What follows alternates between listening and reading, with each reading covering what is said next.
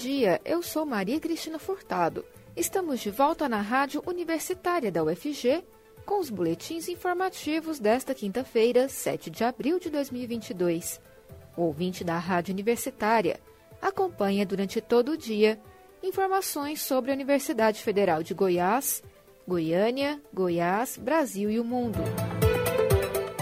Em meio à expectativa de renovação da frota, a Metrobus empresa que detém a concessão para operar as linhas do eixo Anhanguera, perdeu 28% dos ônibus adquiridos entre 2011 e 2014. A baixa da frota se dá por conta principalmente de problemas mecânicos dos veículos. Mesmo entre os 86 que rodam regularmente, as deficiências são visíveis para motoristas e passageiros, que relatam desde assentos quebrados há até incêndios causados por curto-circuito.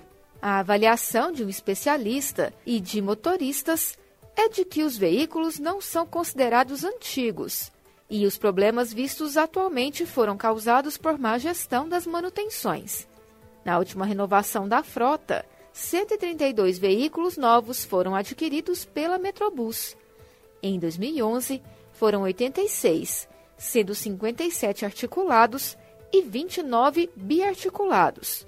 O primeiro modelo custava, na época, 840 mil reais e o segundo, 1 milhão e 200 mil.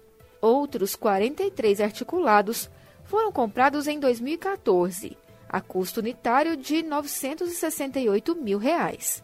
Em 2015, somaram-se mais três. A Metrobus diz que o estado de degradação da frota avançou nos últimos anos por conta das condições da via, onde transita o eixo Anhanguera. Como evidência sobre o apontamento, a empresa afirma que a maioria dos problemas técnicos é de suspensão, pneus e cubos de roda. A solução estaria na troca completa dos veículos e na revitalização dos 14 quilômetros de extensão do eixo. A renovação dos ônibus deve ser finalizada em 2024 já a recuperação do asfalto não tem data estimada. Apenas nos três primeiros meses deste ano, ao menos três veículos foram filmados com partes em chamas. O motorista Roberto Carlos Camargo, que dirige os ônibus da Metrobus há 32 anos, diz que a frota atual está arrebentada. O servidor público avalia que os problemas foram acumulados e hoje são irreversíveis. Em 2019, a Metrobus recebeu 1.405 autuações da Companhia Metropolitana de Transportes Coletivos, CMTC. Na época, problemas encontrados eram, em sua maioria, relativos a danos na estrutura física. Do total de notificações, pelo menos 790 se referem a questões físicas. O número de 2021 está sendo levantado pela CMTC. O motorista Camargo diz que a demanda dos passageiros está subindo nas últimas semanas. Segundo ele, com o bilhete único, as pessoas que vendiam vale transporte para comprar gasolina para ir ao trabalho de carro ou de moto tiveram que voltar todas para os ônibus. Apesar de o diagnóstico da própria Metrobus indicar a renovação da frota, a média de idade dos ônibus não alcança a idade útil esperada para os veículos. É o que explica o professor do Instituto Federal de Goiás, IFG, e engenheiro de trânsito Marcos Holten, que tem experiência de 20 anos com transporte. O especialista afirma que ônibus com as características das do eixo Anhanguera podem ter vida útil de até 15 anos, desde que seja feita a manutenção preventiva dos veículos. Para o engenheiro, Está longe de ser normal a recorrência de ônibus que pegam fogo.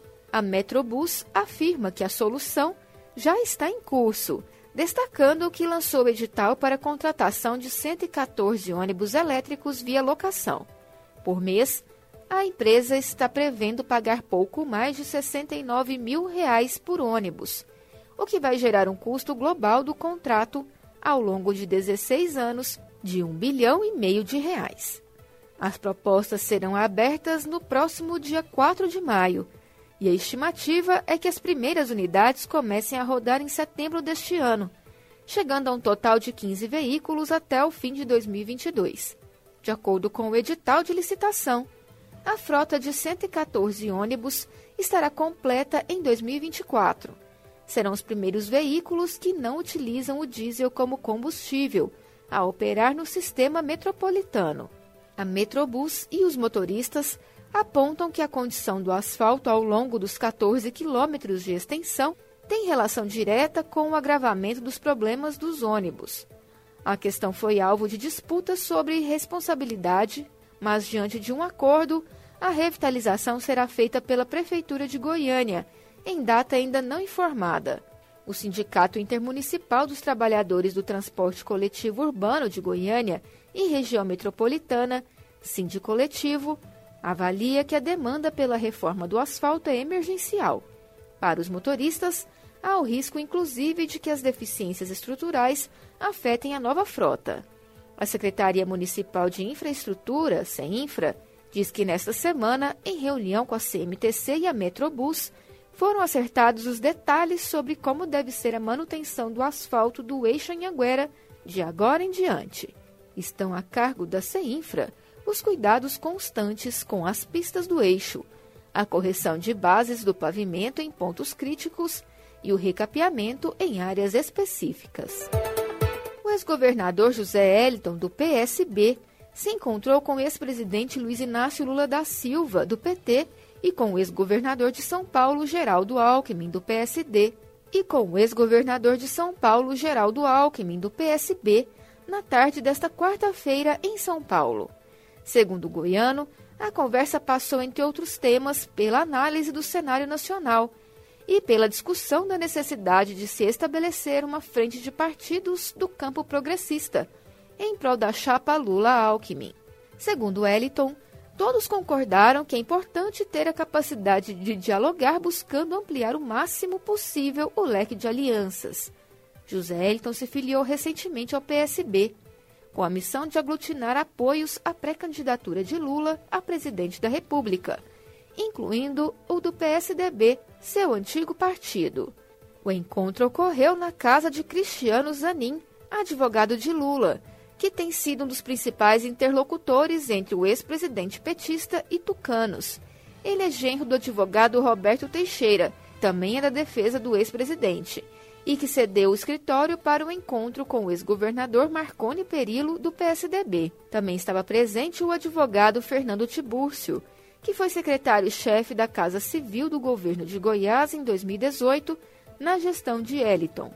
Questionado se a conversa com Lula avançou para uma possível composição com o PSDB goiano, Eliton diz que foi debatida a necessidade de discutir com todas as forças Centro Judiciário de Conciliação da Seção Judiciária de Goiás recebe até o dia 10 de abril as inscrições para a seleção de conciliadores voluntários. O processo será gratuito e vai oferecer 11 vagas, sendo uma reservada à pessoa com deficiência. Para participar, os interessados devem preencher uma ficha de inscrição e enviá-la para o e-mail sejuc.go@trf1 sejuc.jus.br.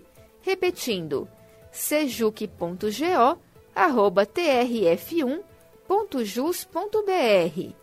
Após a inscrição, os candidatos serão convocados para uma entrevista pessoal, que vai avaliar se o candidato apresenta qualificação compatível com a atividade conciliatória.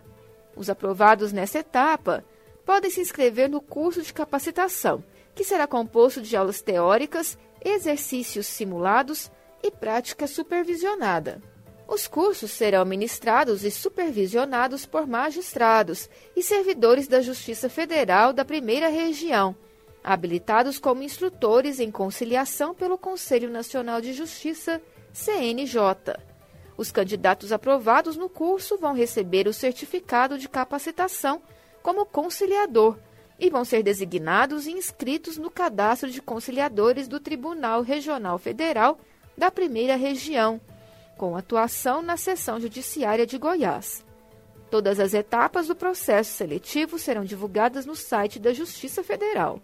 Cabe aos conciliadores inscritos no cadastro de conciliadores do TRF1, regularmente designados mediante portaria, promover a conciliação entre as partes em matérias específicas e elaborar acordos que serão homologados sob a supervisão do SEJUC. O certificado de atuação de conciliador constitui título para fins de contagem de tempo de atividade jurídica e também pode conceber pontuação na prova de títulos nos concursos dos tribunais regionais federais. O conciliador certificado também terá cobertura de seguro de acidentes pessoais, custeado pela Justiça Federal em função de suas atividades na sessão judiciária. O boletim informativo da Rádio Universitária volta logo mais às 3 horas.